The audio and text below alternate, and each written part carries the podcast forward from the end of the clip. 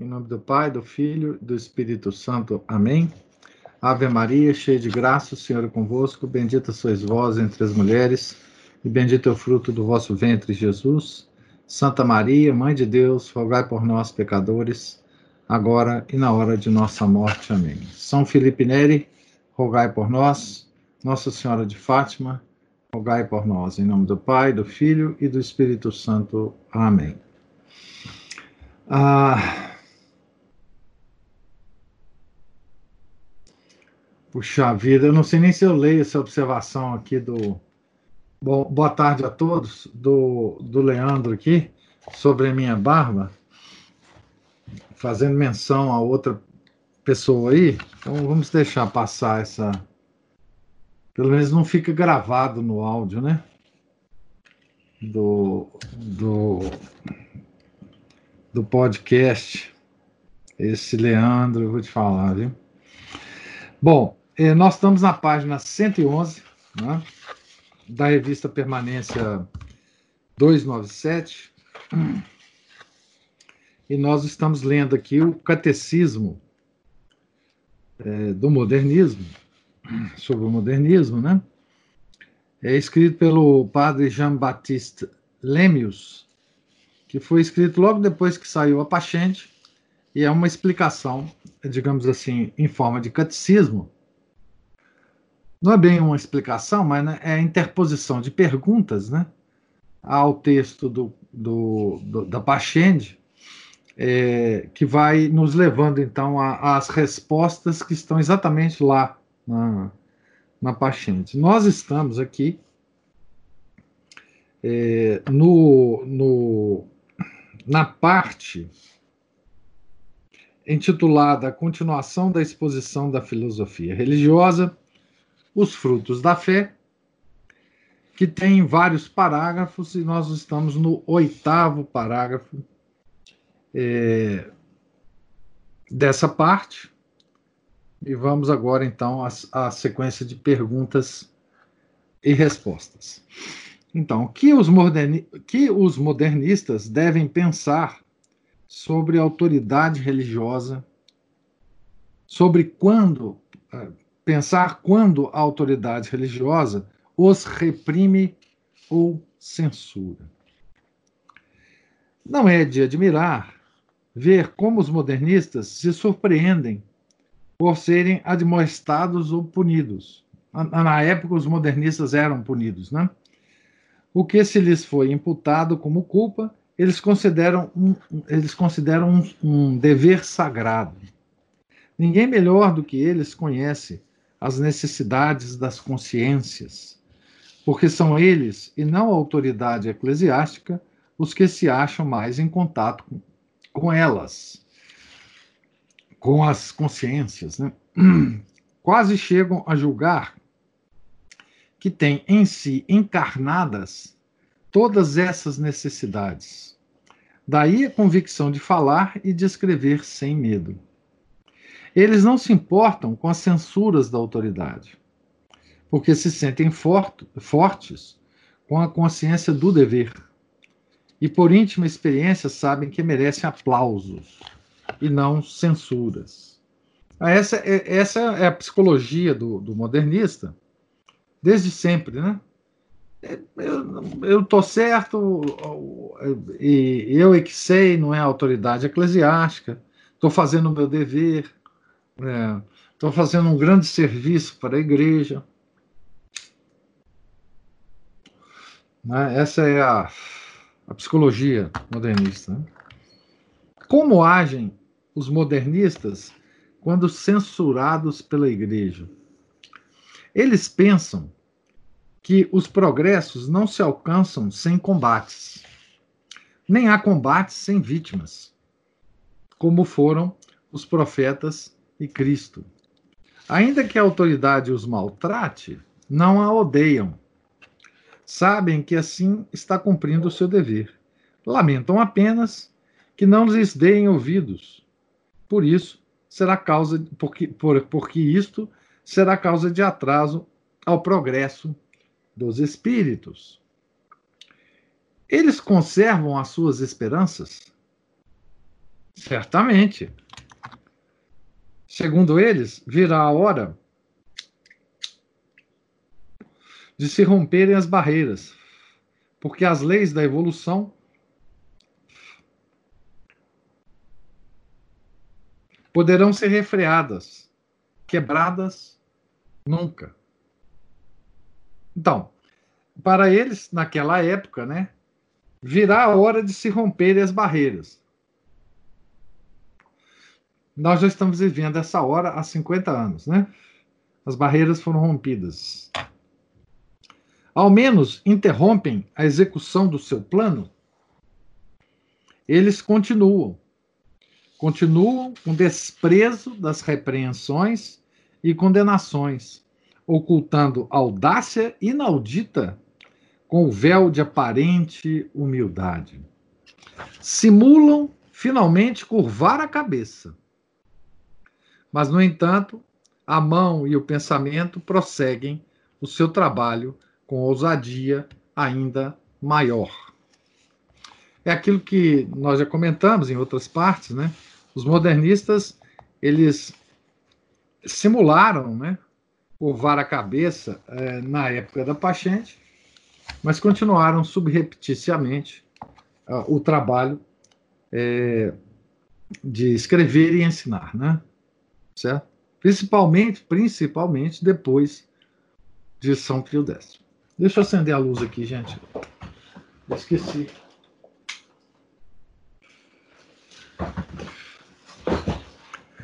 Então, por que então os modernistas fingem se submeter? Por que não saem da igreja como os heréticos o fazem? É, essa, é, isso aqui é muito interessante, né? É, embora nem todos os heréticos saíram da igreja, né? nem todos os hereges saíram, né? Mas por que, que eles insistem, né? em ficar na igreja? Avançam com toda a reflexão e prudência, tanto porque estão persuadidos de que a autoridade deve ser estimulada e não destruída, como também porque precisam permanecer no seio da igreja para conseguirem, pouco a pouco, conquistar a consciência coletiva, transformando-a. Então, eles sempre tiveram essa, essa noção.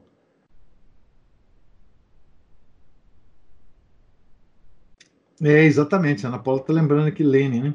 A mentira é sagrada e o engano será a nossa principal arma. Então, eles queriam ficar dentro da igreja para tomá-la. Eles tinham um plano de longo prazo. Né? Eles não estavam brincando em serviço certo? É, eles estavam é, certos de que chegaria um momento em que eles tomariam a igreja e a transformaria, né? como de fato aconteceu. Ah, modificar a consciência comum, mas, segundo o seu princípio, eles deveriam se submeter a essa consciência. Eles não dizem que a consciência né, do, do, do que é a sede da fé, aquele sentimento religioso e tal, então eles deviam se submeter. Né? Exatamente. Mal percebem, quando assim se exprimem, que estão confessando que a consciência coletiva diverge de seus sentimentos e que, portanto, não tem direito de declarar-se intérpretes da mesma consciência. Parágrafo 9 condenações. Que devemos concluir a respeito da doutrina modernista? Segundo o modo de agir e de, e de pensar dos modernistas, nada se pode dizer restável ou imutável na igreja. Nada tem de estável e imutável na igreja, segundo os modernistas. Tiveram eles precursores é, nesse pensamento, né?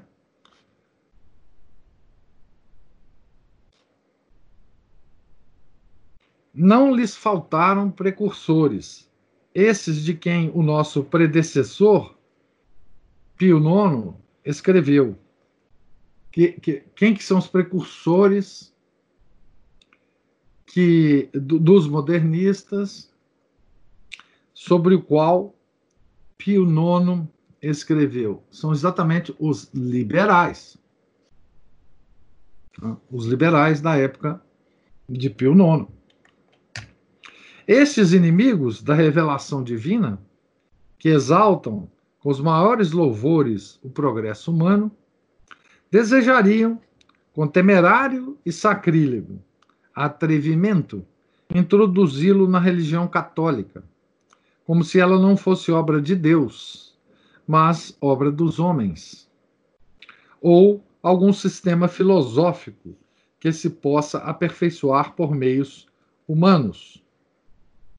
Aqui é, tem uma nota dizendo que o, o, o, o, o texto, o, o, o que se cita aqui de Pio IX é a encíclica Qui Pluribus, de 9 de novembro de 1846.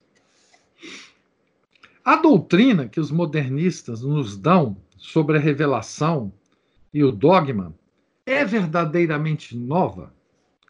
Já não foi ela condenada?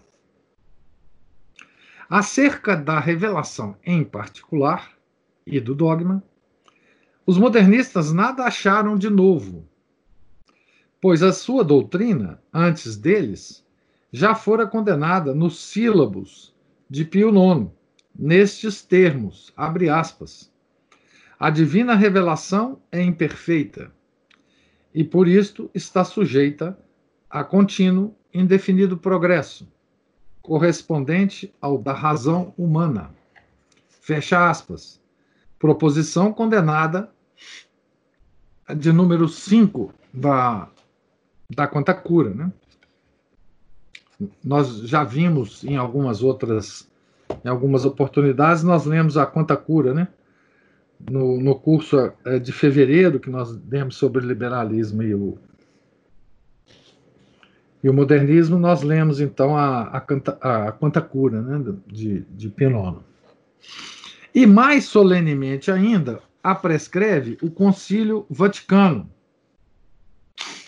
que é o primeiro, né, na época da, do, da escrita da Pachende, era o Concílio Vaticano.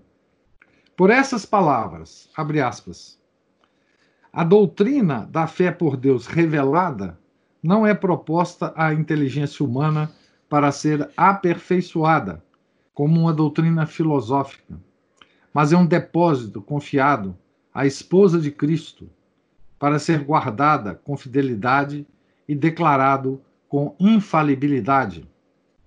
Segue-se, pois, que também se deve conservar sempre aquele mesmo sentido dos sagrados dogmas, já uma vez declarado pela Santa Mãe Igreja, nem se deve jamais afastar daquele sentido sob pretexto e em nome de mais elevada compreensão.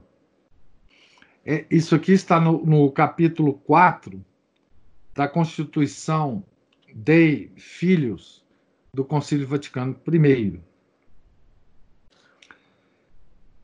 Então, a, o que o, os modernistas estão fazendo nesta época de Pio X né, é importar né, essa, essas ideias heréticas dos liberais.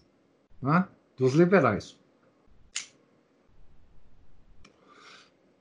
Então, tudo que foi condenado a, a, com relação aos liberais, os modernistas é, tomam para si e desenvolve mais. Né? O modernismo é muito mais do que o liberalismo.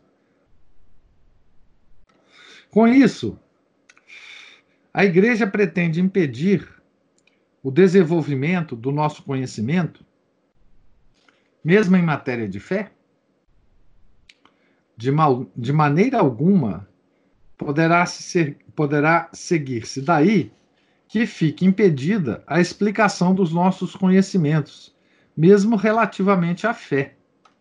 Ao contrário, isso a auxilia e promove, Nesse sentido, é que o concílio prossegue dizendo, no mesmo capítulo e na mesma Constituição, Dei Filhos, abre aspas, cresça, pois, e com ardor, progredida a compreensão, a ciência, a sapiência, tanto de cada um como de todos, tanto de um só homem como de toda a igreja, com o passar das idades e dos séculos, mas no seu gênero somente, isto é, no mesmo dogma, no mesmo sentido, no mesmo parecer.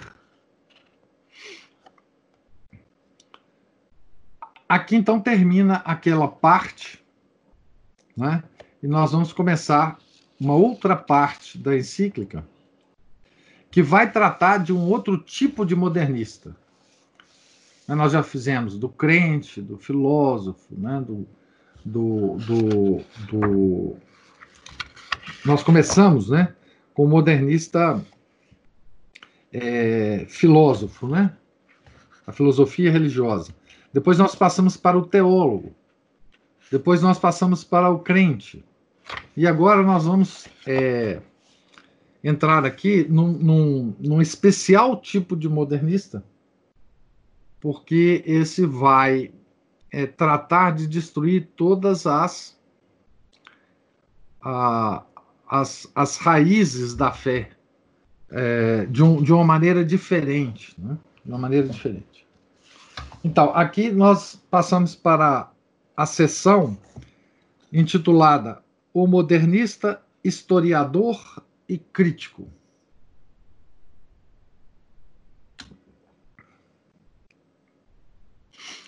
aplicação do uh, parágrafo primeiro, aplicação do agnosticismo, que já foi definido lá na primeira, nas primeiras partes aqui da, do catecismo e da Pachente, né?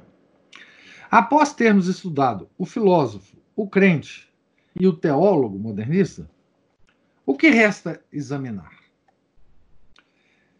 Resta examinarmos uh, agora também o historiador, o crítico e o apologista. Que certos modernistas, dedicados aos seus estudos, parecem temer. Há certos modernistas que se lançam a escrever história, que parecem muito preocupados em não se passar por filósofos. Que eles dizem acerca de seus conhecimentos filosóficos? Eles chegam até a declarar-se totalmente alheios aos conhecimentos filosóficos. É sincera esta afetação de ignorância? Não. É antes um traço de finíssima astúcia. Por que os historiadores modernistas afetam essa ignorância em filosofia? Eles o fazem para que ninguém os julgue embebidos de preconceitos filosóficos e assim pareçam, como eles dizem, completamente objetivos. Os historiadores modernistas deixam-se influenciar, muito embora o neguem, pelos sistemas filosóficos? Na verdade, a sua história ou crítica não fala senão de filosofia, e as, as suas deduções procedem, por bom raciocínio, dos seus princípios filosóficos. Isso se faz evidente a quem refletir com ponderação. Quais são os princípios filosóficos de onde os modernistas deduzem as três leis da história? Os três primeiros cânones desses tais historiadores ou críticos são aqueles mesmos princípios acima que acima deduzimos dos filósofos, isto é, o agnosticismo, o teorema da transfiguração das coisas pela fé e o outro que achamos por bem denominar teorema da desfiguração. Nós já comentamos isso em, em, em encontros passados. Né? Qual é a lei que decorre, segundo os modernistas, do princípio filosófico do agnosticismo? Segundo o agnosticismo, a história, bem como a ciência, só trata de fenômenos. Qual a conclusão? Qual conclusão decorre imediatamente dessa primeira lei histórica do agnosticismo? A conclusão é que tanto Deus quanto qualquer intervenção divina nas coisas humanas devem ser relegados para a fé, como de sua exclusiva competência. Tá certo? Então, qualquer intervenção divina está acima, além dos fenômenos, que são o objeto principal da história, da história modernista. E também da ciência, claro. Então, qualquer fenômeno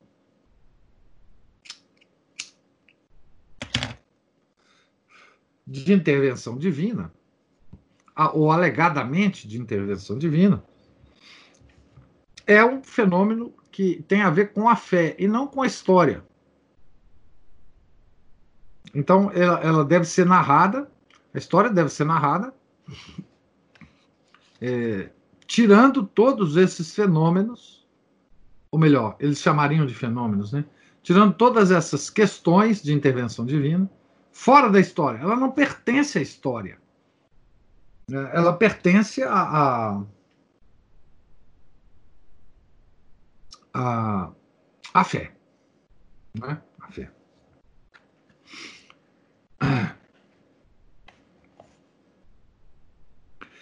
Quando na história acontecem coisas em que o divino e o humano se misturam, qual será, portanto, o procedimento é, do, do, do, historiador modernista, né? do modernista? Se se tratar, pois, de uma coisa em que intervier duplo elemento, isto é, o divino e o humano, como Cristo, a Igreja, os sacramentos e coisas semelhantes, devem separar-se e discriminar-se tais elementos. De tal modo que o que é humano passe para a história, o que é divino para a fé.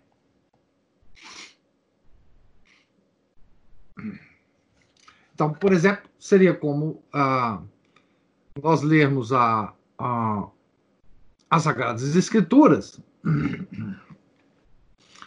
e fazermos duas colunas. É? Tudo que nas Sagradas Escrituras for história, nós colocamos na coluna A. Então, aqui, história. Né? Pode ser confirmada por documentos, pode ser, enfim, história. Agora, o que for mistura das, da, da, das coisas, ou seja, em que o, o a, a, coisas que o, o, o, acontecimentos em que o divino se mistura com, com o humano, a gente passa para a coluna B. Né? A, a, coluna B é da fé. É, enfim, é simples. Né? A, a divisão é simples de entender, né? Será então preciso distinguir dois tipos de Cristo, dois tipos de igreja, etc. É esse o motivo da distinção que os modernistas costumam fazer entre um Cristo na história e um Cristo, um Cristo da história e um Cristo da fé e uma igreja da história e uma igreja da fé. Entre os sacramentos da história e sacramentos da fé. E assim por diante. Então, os modernistas Ah, é claro. O Leandro está falando aqui, interessante. Aí está a base é, do ensino da história atual, obviamente. Né? Então, assim, é, os sacramentos, enquanto pertencentes à história, a gente vai contar, é claro, o historiador modernista conta a história dos sacramentos, conta a história da igreja, conta a história de, do Jesus, é, o tal Jesus de Nazaré, né? conta, enfim, conta a história da igreja, né? Ah, os modernistas são mestres em, em, em escrever histórias da igreja. Tem milhares de modernistas escrevendo história da igreja aí. Né? Tá certo? Mas nesse. Com esse arcabouço. Tá certo? Com esse arcabouço. Coluna A, coluna B. No que se refere a esse elemento humano, o único que o agnosticismo permite que a história considere, que nos diz o segundo princípio filosófico ou o princípio da transfiguração, em que o historiador modernista se inspira. Esse, veja bem, gente. Essa classificação do São Pio X é fundamental. Essa coisa do agnosticismo, da transfiguração e da desfiguração, tá?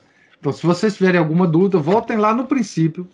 Eu acho que foi nas talvez no nosso segundo encontro, que nós falamos sobre. Deixa eu ver se foi no nosso segundo encontro. É, só um segundo aqui, porque nós falamos extensamente sobre, sobre, sobre isso aqui. Isso, foi no, no nosso segundo encontro, tá? É, que nós falamos sobre essa questão dos três, dos três, uh, dos três dogmas do modernismo. Porque essa é a base é, que o, o São Pio X vai usar para analisar o, o, resto das coisas. E, sobretudo, agora, no caso do, do modernista historiador e, e, e, e, crítico. Tá? Então, agnosticismo, nós já vimos as consequências do agnosticismo na história. Agora nós vamos ver a consequência da transfiguração e da, depois da desfiguração. Então, vou ler de novo a pergunta, né? No que, recebe, no que, se refere a esse elemento humano, o único que o agnosticismo permite que a história considere, que nos diz o segundo princípio filosófico, ou o princípio da transfiguração, em que o historiador modernista se inspira.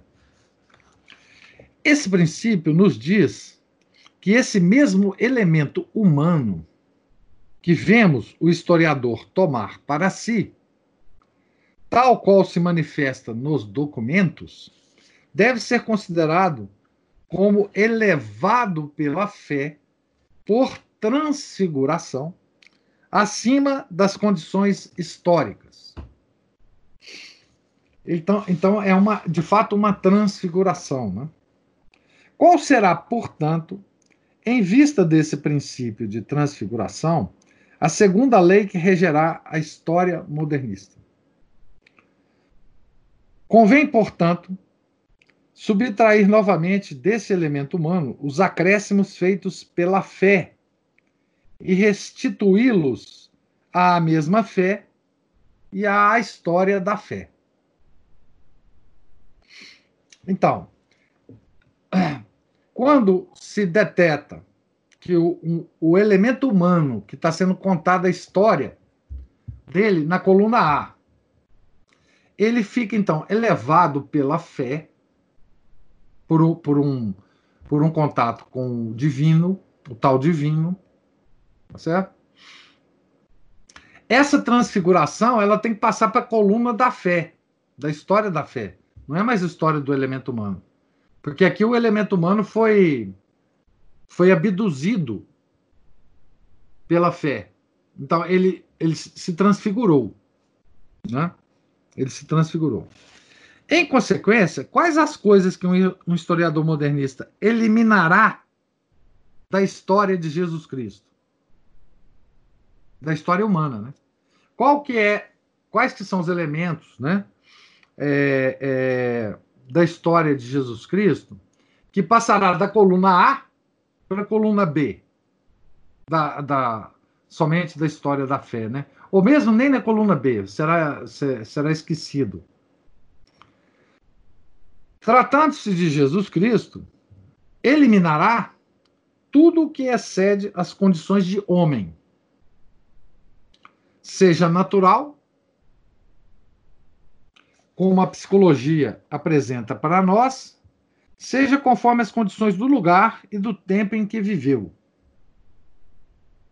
Então, nós vamos usar os conhecimentos que nós temos agora, agora, de, de ciência, né, psicologia né, e tudo mais. Né? Agora que eu estou falando é do século XIX, né? Início do século XX. É, para analisar é, o que que naquele Jesus Cristo é, há algo é, é, humano apenas. Não, não é só subjetivo, não. É, o subjetivo está dentro do elemento humano. É, é o, o que que dentro de Jesus Cristo é, tem de fé e de intervenção divina. Porque esse elemento ele não pode existir na história. Não é? Porque, vocês sabem, o historiador modernista é muito objetivo. Então, é, quando esse elemento se introduz na, na vida de Jesus Cristo, ele tem que ser passado para outra coluna. Porque não se trata de história mais. Trata-se trata de fé. É?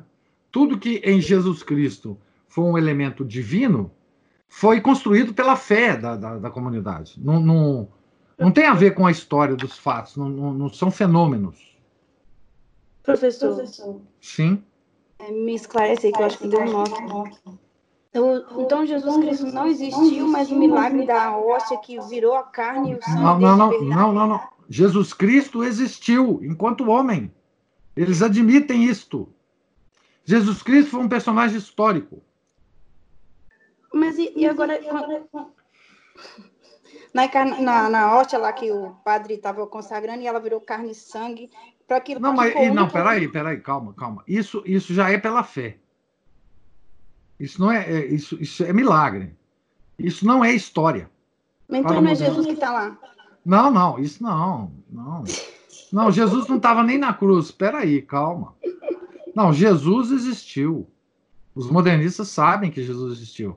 Eles, eles, ah, eles é, consideram que Jesus foi um, um grande homem e que ele teve também ah, um efeito na criação da igreja tá certo? Mas, mas não como a gente sabe que, que ocorreu. Né? O Je Jesus, ele tem um efeito na, na, na, Eu já comentei aqui sobre isso, para os modernistas, ele teve um efeito. Jesus foi o maior filantropo, o maior psicólogo da história, o maior, o maior gênio, o maior retórico, o maior. Pode pôr o maior que você quiser aí, tá certo? Eles admitem tudo isso tá? O homem mais humilde do mundo, o homem que mais é, mais é, sedutor do mundo, o homem que falava bem para as plateias mais do que qualquer um. Pode, pode pôr todo, todo esse componente humano é, em Jesus de Nazaré. Tudo isso, tudo isso, os modernistas concordam que, que ele de fato foi. Né? que ele, que ele reunia muita gente em torno dele, que ele falava muito bem, que ele ouvia as pessoas de forma absolutamente extraordinária. Né? Por exemplo, as expulsões dos demônios, é, que, que, são narradas no, no, Evangelho como milagre, os modernistas falam: não, aqui não é assim. É porque o homem estava perturbado, não é? cheio de dúvidas, cheio de problemas na, com, a, com a esposa, com os filhos, com a vida, etc. Foi lá, conversar com Jesus de Nazaré. E Jesus de Nazaré, vocês sabem, ele, ele era um cara que sabia ouvir, sabia aconselhar, e o homem saiu de lá aliviado aliviado daqueles problemas que ele carregava.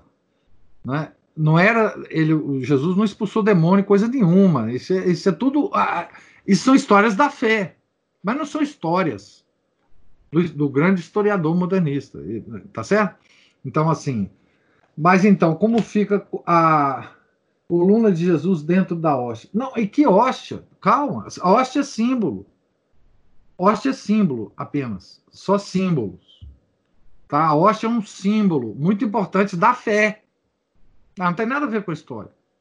A hóstia é um símbolo da fé, é, é simbólico. Por isso você pode pegar lá na mão, você pode levá-la para casa. É um símbolo. É, é, tá, tá, na, é, tá na, na região do símbolo. Nós já, em algumas, algumas palestras passadas, nós já falamos sobre isso. É, a comunhão, etc. Isso tudo é um símbolo, é um símbolo bonito. Os modernistas não falam que, que é um símbolo sem sentido, não. É um símbolo bonito, é um símbolo que faz você lembrar de uma figura histórica importante, que foi Jesus de Nazaré. É, é bom para você para você lembrar isso, porque te, te dá aquele alívio, né? aquele, aquele sentimento de pertencimento a uma comunidade é, através do símbolo. Né? O, a, todos os sacramentos são símbolos. Né? O batismo também é muito bonito, porque o batismo é um símbolo, apenas um ritual de iniciação ao cristianismo. Ele não tem nenhum efeito. Esse negócio de pecado original, isso é uma bobagem. Isso é uma bobagem. Mas ele é um símbolo bonito, porque, veja, no batismo, você reúne toda a sua família, o vovô e a vovó, o tio, a titia, os primos todos, a, a, os pais, né? Então, aquele bebê. Então, digamos, ele é recebido pela comunidade no batismo. Olha que símbolo bonito. Mas é feito? Não, não tem nenhum. Isso é bobagem. Isso é bobagem daqueles católicos é, a, arcaicos. Tá certo? Então, hóstia, essas coisas tá fora. Tá, tá fora. Esse, é, a história está na outra coluna. Tá? Não, aqui comprovação, Aline. Não tem comprovação nenhuma. Tá certo? Essa, esse tipo de comprovação tá fora. Tá, tá na, na, na transfiguração. Tá? Não tem. Essas coisas não, não. Por exemplo, os corpos incorruptos dos santos. É, enfim, essas, isso, isso é tudo bobagem. Tá? É, Pois é, tudo uma grande furada, é claro, nós acreditamos nisso. Pois é, mas é, a furada que, que já foi denunciada, que já foi, que já foi anatematizada, que já foi é, é, condenada por vários papas, etc., etc., e, e, que, e, e, que foi revivida pelo Concílio Vaticano II. Por isso que nós vivemos uma outra religião, é por isso. Por isso que a denominação do Gustavo Corsão é a melhor delas. Nós temos a igreja e nós temos a outra. O Leandro diz aqui: os modernistas podem até admitir que, uma, que é uma carne do coração, claro, mas a priori rejeitarão qualquer intervenção divina, pois Deus não intervém na história, óbvio. Se não conseguir explicar cientificamente, dirão que a ciência explicará quando ela evoluir. É, essa é a saída. Né? Não, nós não temos explicação, não é porque é milagre é porque a ciência ainda vai evoluir. Vocês esperam aí uns 150 anos, tá certo? Que nós vamos certamente saber o que, que é isso, né? Não. Então, é, mas note, a ciência é, não, a ciência é a base, é, pois é, a, aqui nós vemos uma utilização da ciência, tá certo? pela igreja, pelos modernistas. Mas, paralelamente a isso que estava ocorrendo na igreja, o marxismo também tinha sequestrado a ciência. O marxismo sequestrou a ciência logo no século XIX, quando ele apareceu, mais, mais é, superficialmente, na superfície, né? É, ele sequestrou a ciência. Tá certo? ele, ele instrumentalizou a ciência, tá certo? Para lutar contra quem? Para lutar também contra a igreja, tá certo? A ciência hoje, ela é uma arma poderosíssima contra a igreja, tá certo? É, eu já falei muito, muitas vezes para vocês, enfim, sobre, sobre esse tema, né? Enfim, vocês já devem estar cansados de me ouvir. Leandro diz assim: já ouvi muitos modernistas argumentando. Na Idade Média, a igreja obrigava a todos a acreditarem que a Terra é o centro do universo. Então a ciência evoluiu e desmentiu isso. Da mesma forma, ocorrerá com milagres. Olha, essa questão da, da Terra ser o centro do universo e estar imóvel foi a grande mentira. A, melhor, isso não é mentira, mas a, as teorias todas que evoluíram da física, que parecem desmentir a, essa visão da, da, da Idade Média, não é da Idade Média, não, hein? Tá certo? Isso já está na patrística. Tá? Isso já está na patrística, grego e latina, tá? Que a Terra é imóvel no centro do universo. Pô, pois é, a, a ciência a partir do século XVI, é, ela fez toda uma teoria, é, digamos assim, é, uma teoria paralela, tá certo? Para desacreditar isso aí. Só que não, ela não desacreditou, né? É, se vocês. Nossa, nós vamos desviar tanto aqui, mas veja bem, com relação. Isto que o Leandro falou é o centro de tudo, tá? É o centro de tudo. Quer dizer, a ciência viu que se ela desacreditasse a igreja nesse ponto exato, ela, ela começaria a desacreditar a, a igreja em tudo mais. Tá? Então, todo o esforço da ciência, é, da astronomia, é, foi para desacreditar a ciência na, afirma, na, na seguinte afirmação: a Terra se encontra imóvel no centro do universo. tá certo? É, pois bem, só que sim, a, as coisas foram evoluindo, tá certo? A igreja ah, se, se vergou a esse argumento por muitos séculos, tá certo? erroneamente, né? erroneamente. É, vocês vejam que, vejam que o, o, as obras do Galileu ela, elas estiveram no índex, né? no índex, é, por séculos. Né? É, foi provisoriamente tirado do, do do índex por um papa do século XIX, em outros aspectos um bom papa, mas não neste aspecto, foi o Bento, o Gregório XVI. Nós já lemos esse ciclo do Gregório XVI. Mas o Gregório XVI era, era adepto das, das teorias astronômicas dessas, né? que fala que a Terra gira em torno do Sol, que o Sol está numa pontinha da, de uma galáxia, que essa pontinha gira, não sei das quantas, essa, esse, esse modelo, né? Então, a igreja nem sempre errou nesse caso, mas ela condenou várias vezes é, esse, essa ideia. Né? Tem duas condenações formais infalíveis da igreja. Uma em 1616, essa eu tenho certeza da data. A outra em 1638, essa eu já não tenho mais certeza. Tem duas condenações formais infalíveis da igreja, é, confirmando que a Terra está no centro do universo imóvel. Tá? Uh, enfim, aqui o, o Leandro fala, exatamente, Ana Paula, e por ser a fé algo subjetivo, experiencial de cada sujeito, não é objeto da ciência ou da história, mas apenas do sentimento de cada um ou de cada comunidade. É isso que eles querem nos, nos, coisa, né, nos, nos vender. Né? Mas, enfim, essa questão da Terra, vamos deixar para depois, porque ela é mais complexa.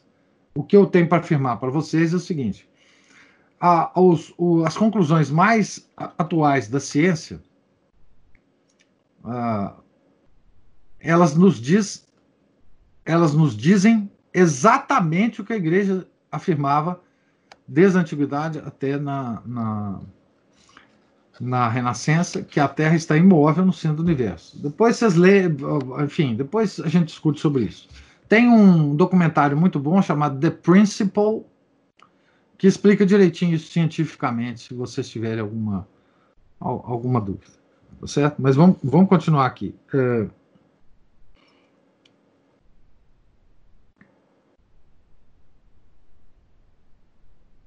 Então, qual será, portanto, em vista desse princípio de transfiguração, a segunda lei que regerá a história modernista? Convém, portanto, subtrair novamente desse elemento humano os acréscimos feitos pela fé e reconstituí-lo a mesma fé e a história. Já li isso. Em consequência, quais as, as coisas que um historiador modernista eliminará da história de Jesus? Cristo. Tratando-se de Jesus Cristo, ele eliminará tudo o que excede as condições do homem, seja natural, como a psicologia apresenta para nós, seja conforme as condições do lugar e do tempo em que viveu. Qual a, a terceira lei que se impõe ao historiador modernista? Em razão do princípio filosófico da desfiguração. Ah, deixa, antes de eu, deixa eu ler aqui o que a Ana Paula está falando. Eu quase chorei quando o senhor explicando essa história. É bonito demais. A história da Terra no centro, eu, eu não sei. Ah, sim. Tá. É, enfim, tem muitos, tem muitos documentários interessantes na, hoje sobre isso, porque a, a ciência moderna ela prova, sem sombra de dúvida, que a, que a Terra está no centro do universo e é imóvel. Não é? Então, assim, é, outro dia na sua casa, Ana Paula, a Maria Cristina me levou a filha, acho que da Camila, para me perguntar se a Terra girava em torno do Sol, o Sol girava em torno da Terra. E eu disse para ela assim: Olha, o que, que você vê diariamente? Você olha para fora, assim, o que, que você vê?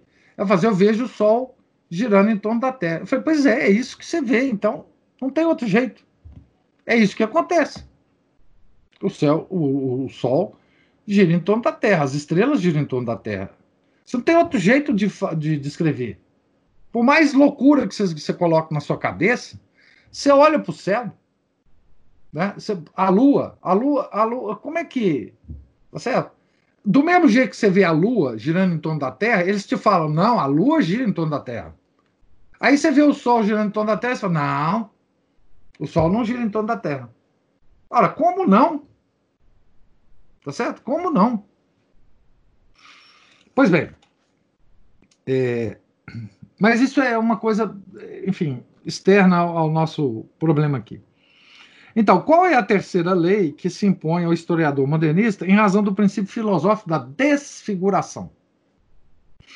Enfim, em razão do terceiro princípio filosófico, também as coisas que saem fora das condições da história, eles as fazem como que passar numa peneira e as eliminam, relegando à fé tudo o que, a juízo seu, não entrar na lógica dos fatos, nem for conforme a índole das pessoas.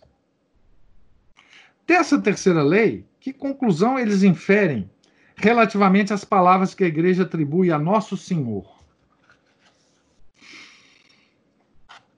Assim, querem que Cristo não tenha dito aquelas coisas que parecem estar fora do alcance do vulgo e eliminam da sua história real e transportam para a fé todas as alegorias que se encontram nos seus discursos. Então, veja lá.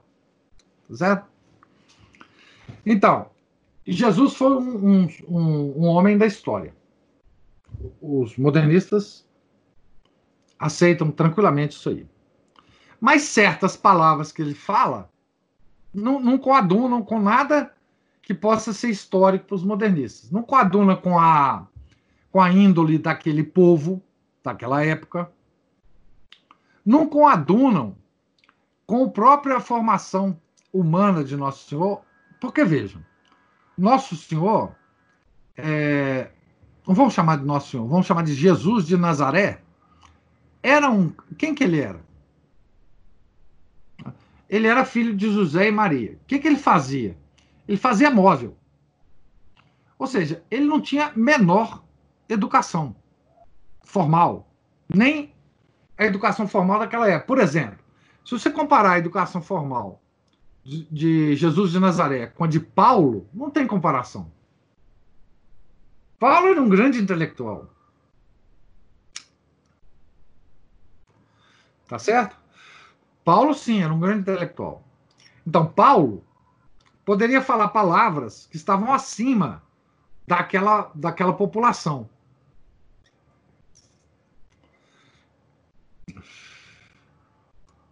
Paulo era um rabino extremamente culto.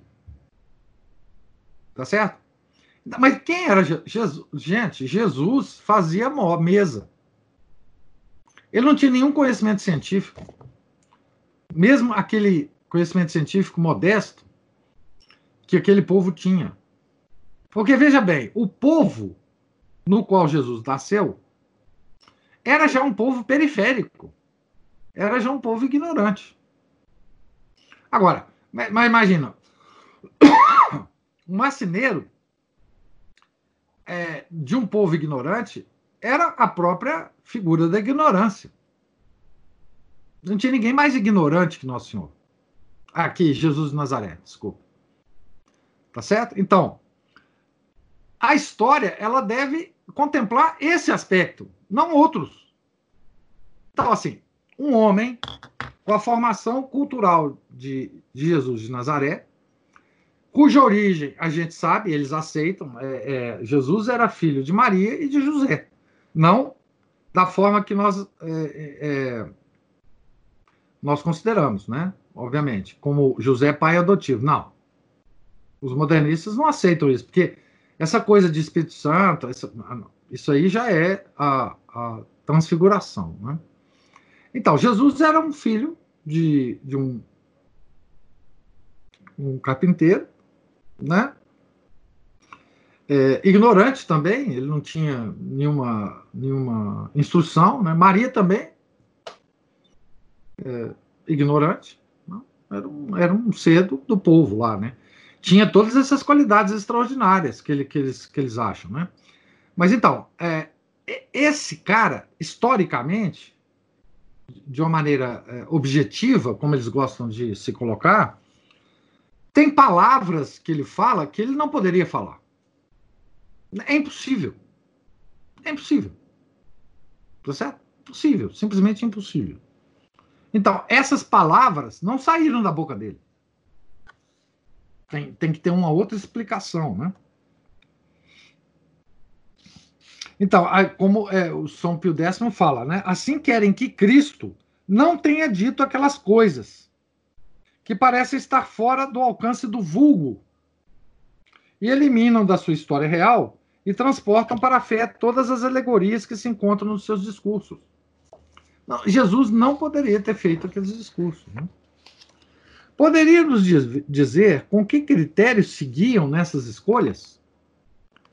Pela consideração do caráter do homem, das condições em que achou, se achou a sociedade, da educação, das circunstâncias de cada fato. É claro. É óbvio, é, para nós, é, assim, um homem daquela, daquela condição não poderia falar aquelas coisas, simplesmente. Né? Trata-se ao menos de um critério objetivo, como a história séria exige? Não. Lançam mão de uma norma, que, se bem a entendemos, se resume em mero subjetivismo. Mostrai-nos que se trata de um critério puramente subjetivo. Eles procuram apoderar-se da pessoa de Jesus Cristo e como que revestir-se dela e assim lhe atribuem, nem mais nem menos, tudo o que eles mesmos fariam em circunstâncias idênticas.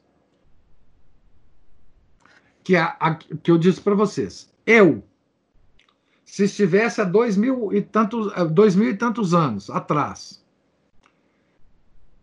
na Galileia, lá, naquela região do mundo, que, que é o, a, a periferia do Império Romano, se eu tivesse passado toda a minha infância, a minha adolescência e parte da minha idade adulta é, na carpintaria do meu pai, que é ignorante, e da minha mãe, que é também ignorante, eu seria, eu não poderia falar aquelas palavras que nosso Senhor falou.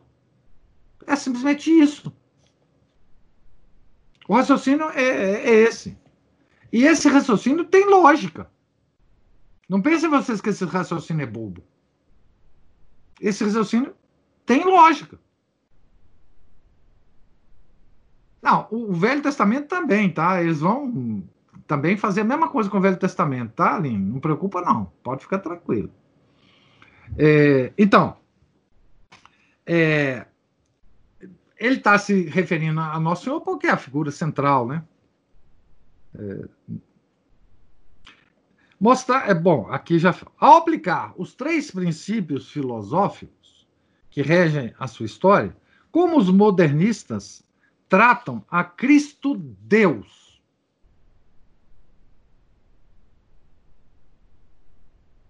Não Jesus de Nazaré, Cristo Deus, né?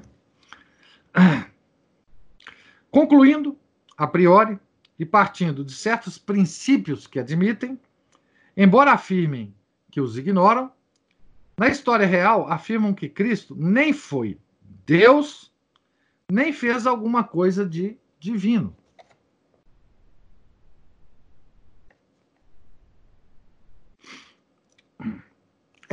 É, claro, né?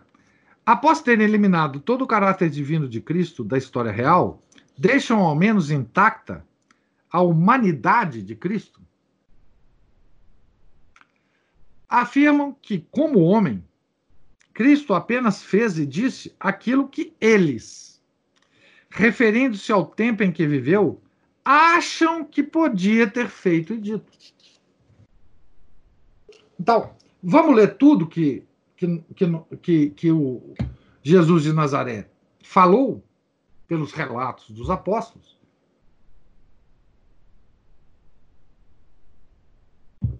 E vamos filtrar tudo ah, o que um homem, naquelas condições objetivas, poderia ter dito. Vamos colocar aqui na coluna A, coluna da história. O resto, o resto, que não se encaixa no perfil, nós vamos colocar na coluna B, que é a história da fé. Tá certo? Coluna B.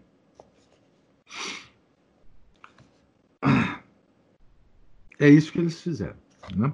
Para os modernistas, que relação existe entre a filosofia, a história e a crítica? Assim como a história recebe da filosofia as suas conclusões, assim também a crítica, por sua vez, as recebe da história. Então, a crítica é exatamente isso que nós estamos dizendo. Ou seja, você pega os evangelhos como, como, como relatos, relatos históricos no sentido de que eles foram escritos por certas pessoas em certo momento da história. Agora, eu vou fazer uma crítica a isso, a esses relatos. Eu tomo eles como documentos históricos. Agora, os relatos que eles nos contam, eu vou fazer uma crítica sobre eles. É isso que é a crítica. Então, eu vou separar as palavras que Jesus de Nazaré poderia ter dito. Então, eu estou fazendo uma crítica. E vou pegar as outras palavras e simplesmente desconhecer como história. Porque é impossível que aquele homem pudesse ter falado essas palavras. Isso é crítica, tá certo? Como a, a, crítica modernista trata os documentos sobre os quais trabalha? O crítico, seguindo a pista do historiador, divide todos os documentos em duas partes. Depois de fazer o tríplice corte acima referido, do agnosticismo, da transfiguração e da desfiguração, né, o tríplice corte, passa todo o restante para a história real e entrega a outra parte a história da fé, ou, nos, ou noutros termos, a história interna. Então a crítica faz a separação entre a coluna A e a coluna B. Tá certo? No final das contas, a história vai ser só a coluna A. É aquilo. Indubitavelmente é aquilo. Agora, a coluna B é a história da fé, a história. Enfim. Tá certo? Mas não é história, é, no sentido é, objetivo, né? Há, então, duas histórias, segundo os modernistas: a história da fé e a história real. Sim. Os modernistas põem grande empenho em distinguir essas duas histórias. E veja bem, os modernistas eles não condenam quem possa acreditar na história da fé. Eles acham até bonito. Eles falam, poxa, que legal, né? Você acredita na história da fé, continue assim mesmo. É assim, é bonito mesmo, é inspirador, né? É, é, é interessante se acreditar nessa história, porque nos seus momentos mais depressivos, né? Você pode ter algum consolo nessa história da fé que você, que você acredita. Ela, ela consola o ser humano, né? Os modernistas eles não, eles não, eles não negam a importância da história da fé para, para, para o homem subjetivo, né? É uma historinha é, é, imaginária, mas consoladora. Consoladora. Não há dúvida.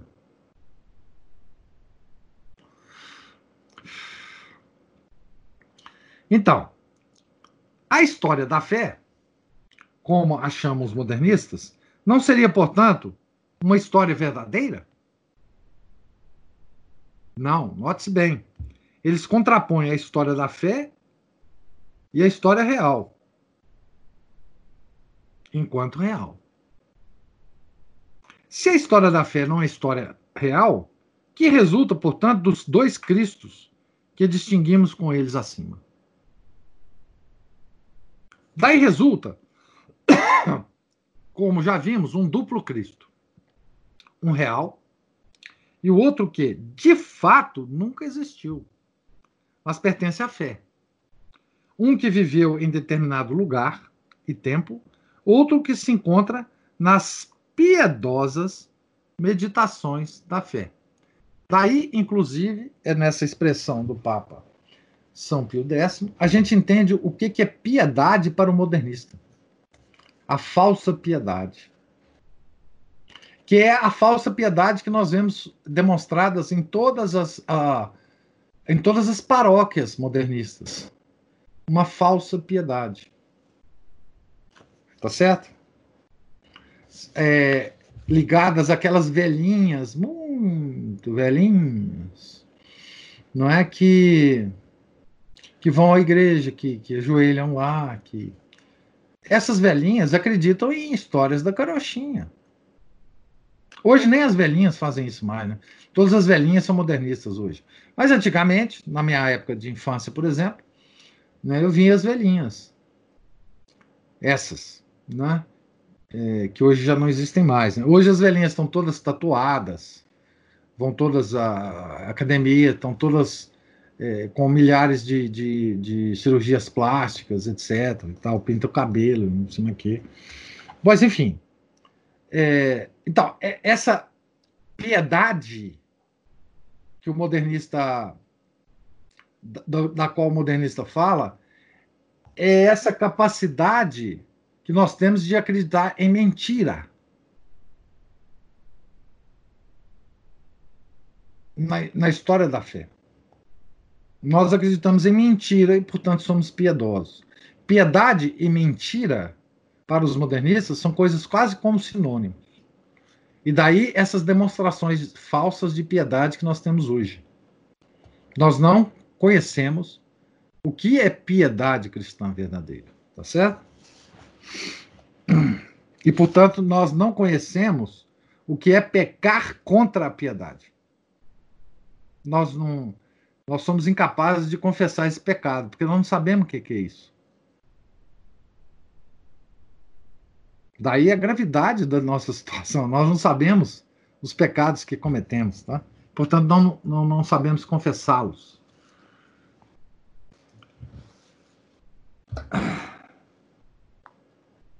Esse Cristo da fé, Cristo irreal, segundo os modernistas, onde é ele citado, por exemplo? Que é desse Cristo irreal, né? Esse é o Cristo descrito no Evangelho de São João. Todo o Evangelho de São João é, é transfiguração.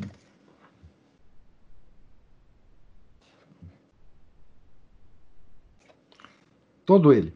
Vocês podem notar, né? O, o, o, o, o concluir porque que uma das primeiras coisas que se fizeram para a modificação da missa antiga foi a eliminação do evangelho final. Qual é a opinião dos que os modernistas têm do Evangelho segundo São João?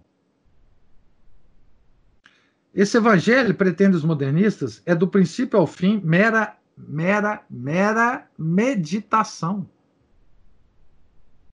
São João, ele estava. Ele estava. Como é que fala isso? Hoje tem uma expressão moderna. Ele estava. Não, biruta não é biruta, não. Ele estava. É, como é que fala? Deslizando na maionese.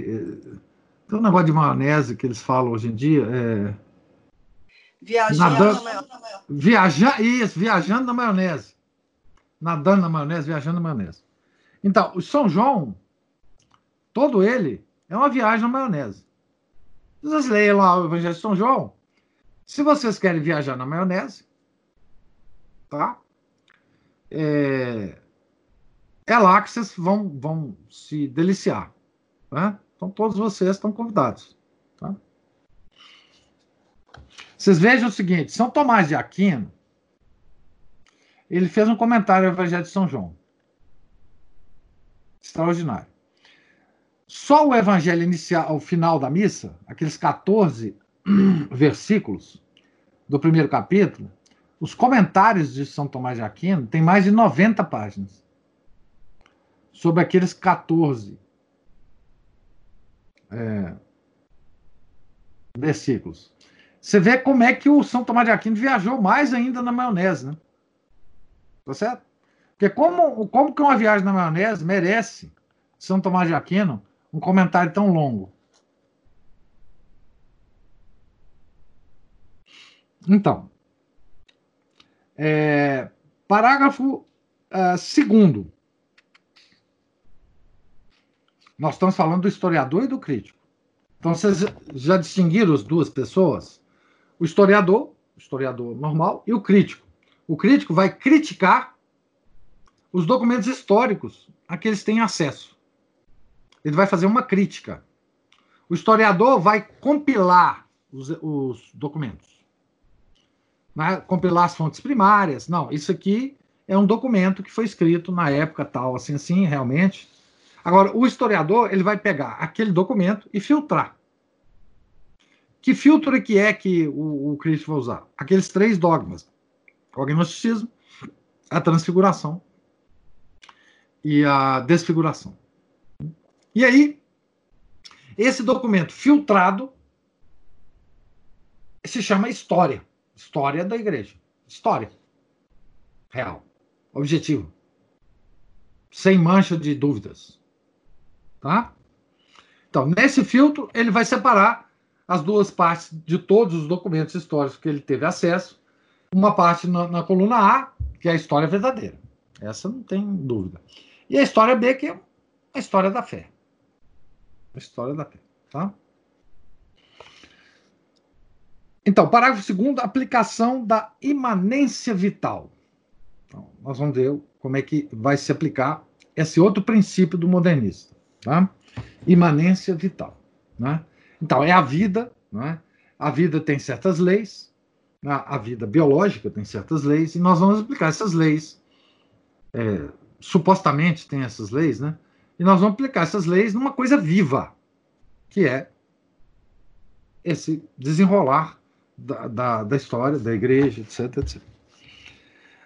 A tutela da filosofia sobre a história se limita a impor à crítica uma divisão dos documentos em dois blocos, ou seja, documentos que concernem a fé e documentos que concernem a história real. Isso é uma pergunta, né? Então, a, a filosofia só, só é usada para isto? Para fazer essa divisão?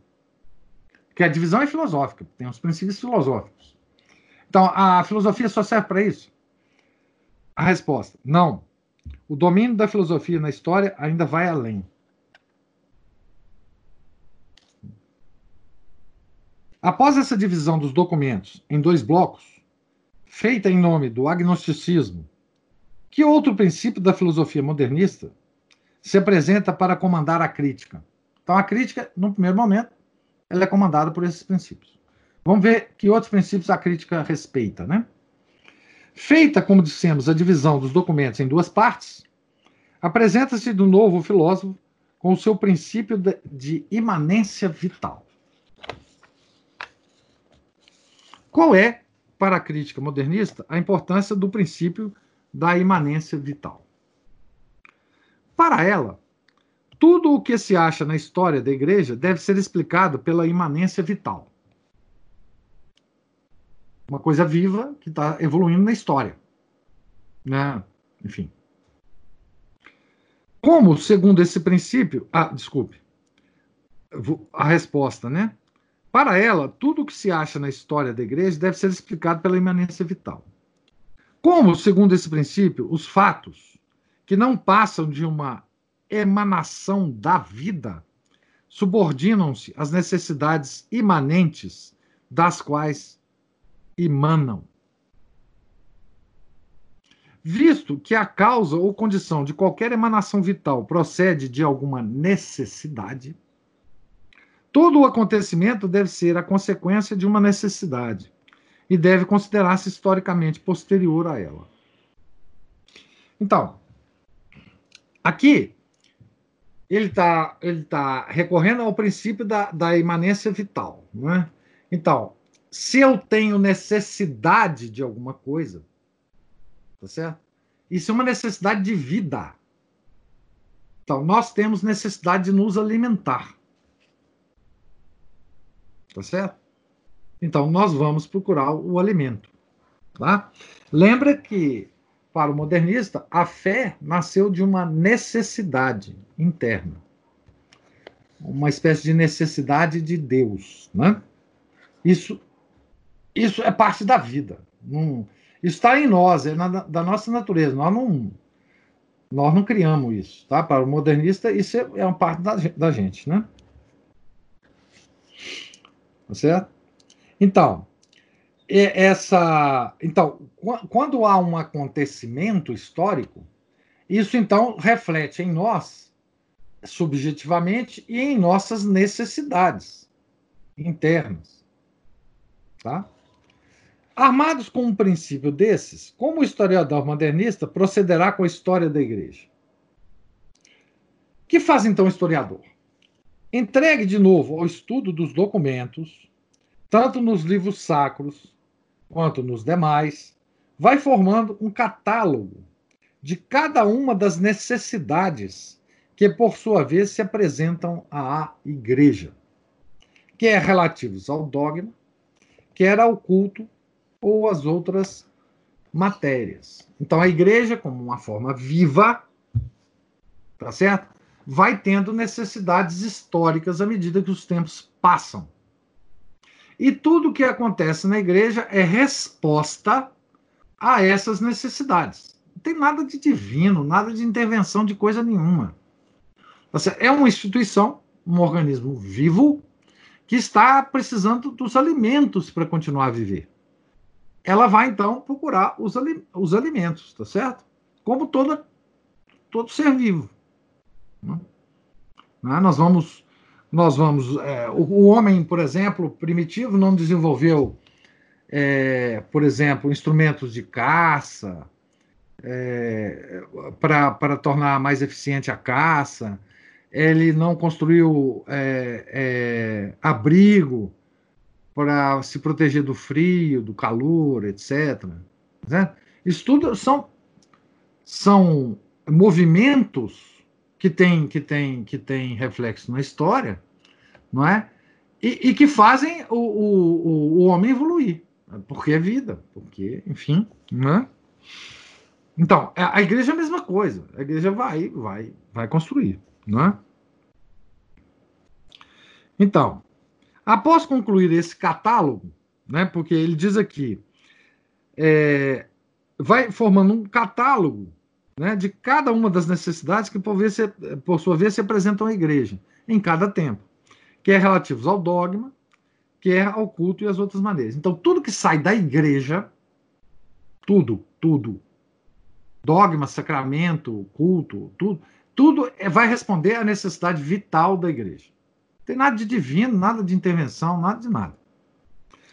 Então, após concluir esse catálogo, o que ele faz? Feito esse catálogo, passa-o ao crítico. O historiador, então, faz, né, pode né, trabalhar. Ajudado por esse catálogo de, das sucessivas necessidades da igreja, a operação, a, a que operação o crítico submeterá os documentos da história da fé. Agora, história da fé. O crítico, pois, manuseia os documentos destinados à história da fé, que ele já separou, né? E os distribui de idade em idade, de maneira que correspondam ao elenco que lhe foi dado. E tudo isso faz tendo sempre em vista o preceito de que o fato é precedido da necessidade e a narração do fato. Então veja bem: primeiro a necessidade, depois o fato, depois a narração. Então, necessidade, fato, narração. Mas, por vezes, nos livros sagrados, algumas partes, em vez de apenas revelarem uma necessidade, não são elas mesmas um fato criado pela necessidade? Bem poderia ser que certas partes da Escritura Sagrada, como as epístolas, não fossem um fato criado pela necessidade. Mas, ainda que existam exceções, qual é, de modo geral, a lei que serve para determinar a data original dos documentos da história eclesiástica? Para eles, o certo é que não se pode determinar a idade de nenhum documento senão pela época em que cada necessidade se manifestou na igreja. Então, veja bem, a, determinação, a datação dos documentos da igreja segue o critério aqui da necessidade daquilo ter acontecido. Da necessidade daquela comunidade naquela época, naquele tempo. Tá certo? É assim que o, o, o modernista é, é, determina, né? o, o, crítico, na verdade, determina a, a, as coisas. Né? Deixa eu ver se. Eu acho que dá para terminar.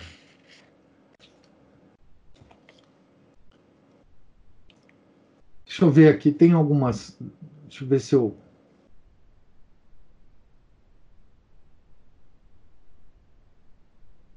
O Renato fala aqui o seguinte. Professor Guedes, seria muito interessante ouvir você falando sobre ciência moderna, especialmente sobre essas teorias uh, sobre a física quântica. Ah, a gente pode falar. Eu eu tô com a impressão de que eu já estou falando demais para vocês. Né? Outro dia eu fiz as contas de quantas horas nós passamos juntos aqui por semana. Eu fiquei estarrecido, né? É, assim, a gente pode separar em algum momento, alguma, é, algum momentozinho para a gente falar sobre essas questões de ciência. É, a física quântica, a física quântica, Renato, é, ninguém entende o que é a física quântica, tá? A física quântica, ela tem pouca coisa para falar sobre ela, porque ninguém entende o que, que ela é, nem os próprios cientistas. Os próprios cientistas dizem isso, né? Os que são verdadeiros cientistas dizem isso, né? O próprio Feynman, por exemplo, falou assim: olha, quem disser para vocês, o Feynman ganhou um prêmio Nobel, né? É, na área de física quântica, etc.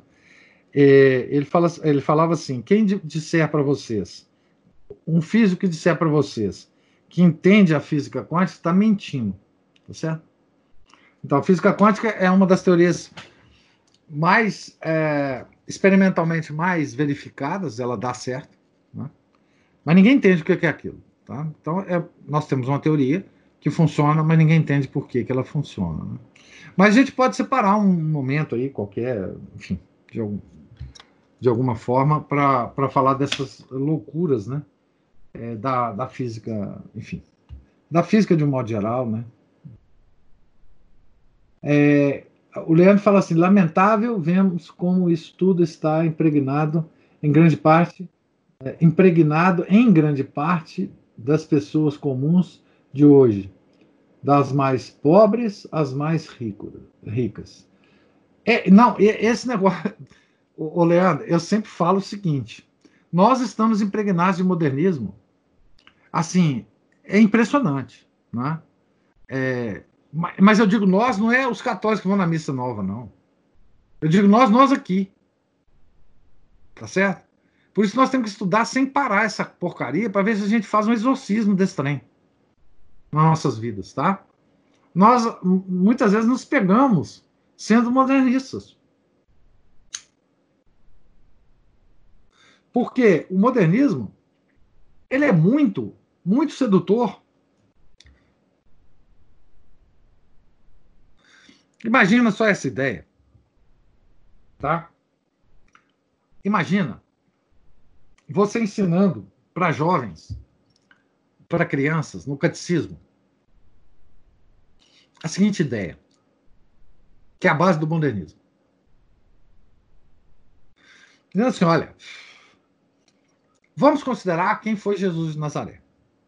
Jesus de Nazaré foi um cara completamente inculto, ele não sabia nada de nada, tá certo? E ele ele ajudava o pai dele. Você imagina você falando isso para uns adolescentes e crianças. Ele ajudava o pai dele fazendo móveis. As crianças podem ter alguma, alguma imaginação a respeito de um, de um carpinteiro. Né? Ele já pode ter visto um carpinteiro atualmente, né? E visto um, um, cara humilde, um cara meio ignorante, fala meio errado, né? Fala. Não fala muita coisa. Talvez o carpinteiro já tenha ido na casa desse jovem entregar um móvel, ou talvez ele tivesse ido com os pais numa carpintaria para pedir o carpinteiro para fazer um móvel, né? Então, ele fala, é, realmente, é, o cara, né? Você fala, pois é, é, esse homem era um homem extraordinário, de fato, etc., mas era apenas um homem. Agora, a história de Jesus é muito bonita, vocês devem aprender. Né? Porque é uma história poética, uma história, é, é, digamos assim, é, é, que, cuja imaginação vai ajudar muito vocês durante a vida. Né? Uh, enfim, é muito bonito aquela, aqueles relatos de Nosso Senhor. Vocês, podem ler e, e devem ler né, o, o, os evangelhos, né? Uh, e, e, eles usam até os evangelhos, né? Uh, aquelas figurinhas do evangelho, etc. Mas, quer dizer, é muito fácil impregnar na cabeça das pessoas essa, essa imaginação de um carpinteiro. Agora, eles podem falar assim para a criança: ah, Pois é, vocês conhecem carpinteiro hoje. Imagina carpinteiro de dois mil anos atrás. Tá certo? O que seria um carpinteiro naquela época? Quão ignorante ele seria, né? já que todo mundo já era ignorante em relação a nós. Então imagina esse campo inteiro. E daí você vai construindo um imaginário na cabeça das pessoas, que é o imaginário que nós vivemos. Tá certo? É imaginário que a gente vive. O católico modernista hoje, ele, ele tem claríssima é, certeza de que fé é uma coisa interna. É uma coisa interna. Inclusive, assim, ela, e muitas vezes ela deve ser escondida, ela não deve ser revelada. Porque se você revela que tem fé, você revela ser tão ignorante quanto aquele carpinteiro. Moderno, imagino, de dois mil anos atrás. Então, é bom que você se refreie né, na sua fé. Porque, assim, fé é sinônimo de ignorância. Quer dizer, é acreditar em contos de carochinha, né? Tá certo? Então, isso é uma coisa muito sedutora para nós hoje. Porque nós não temos mais nenhum preparo para lidar com essas questões, com, com esse argumento modernista. Nós perdemos tudo, né? Nós perdemos toda a formação, né? Toda, tá certo? Então, assim, é... Ah, é professor, não, Álvaro Negromonte. Já ouvi falar desse nome, mas não sei. Escreveu muito sobre educação. Padre do Rio, do século XX. É, não, não sei. Não, não, não. É, se for do século XX, depois do Concílio Vaticano II, é, eu não conheço, mas a minha, a minha, meu pressuposto ah, bom, se foi antes, já, já tem alguma já tem alguma chance de, de ser, né? Tem que ver a, a relação dele com, com o padre Leonel Franca, enfim, com, com, com o Instituto Dom Vital, enfim, tem que ver várias coisas antes, né? Mas eu não conheço, não conheço. Né? Eu tenho certos critérios para, enfim, mas são meus, não quer dizer que são verdadeiros, né?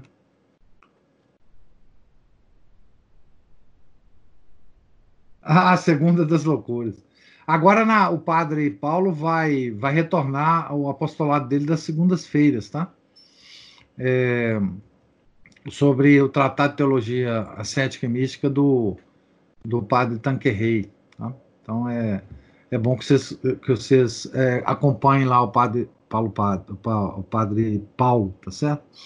Então, voltando aqui é, a essa questão, eu acho assim, o modernismo é uma coisa que está introjetada em nós. É, depois de 60 anos da, da, da, da, crise da igreja, não tem ninguém que não, não seja afetado por isso. E um dos motivos pelos quais a gente deve estudar permanentemente o modernismo é justamente para escavar em nós essas camadas de modernismo que tem em nós e, e, e começar a arrancar. Tá certo? Não é fácil, porque elas voltam também. Né?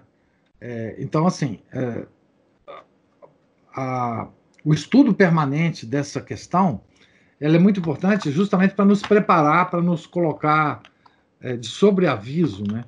É, eu, por exemplo, hoje, várias expressões é, nos documentos, nas coisas que se escrevem, já acendem um som de luzinha na minha cabeça. Porque, enfim, é dessas leituras, né?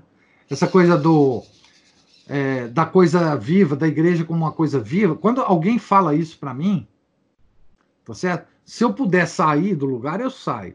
Se eu não puder, eu me preparo justamente com todas as minhas as minhas armas internas para não não ser afetado por aquilo que a pessoa vai falar, tá certo?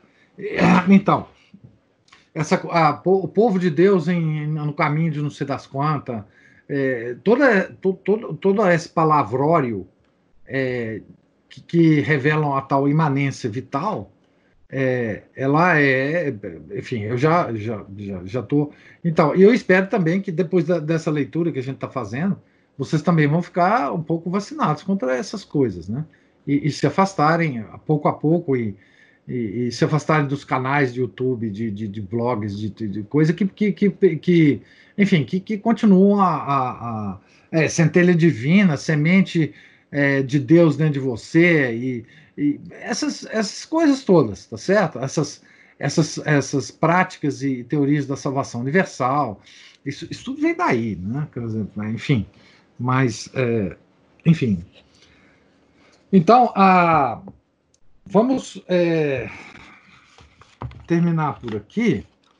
É, eu estou na página é, 119 aqui da revista, né? exatamente no parágrafo 3 é, dessa questão do historiador e do crítico. Né? É, e na, no, no próximo domingo a gente retoma essa, essa leitura, tá certo? É, Deus lhes pague aí a paciência desse domingo à tarde.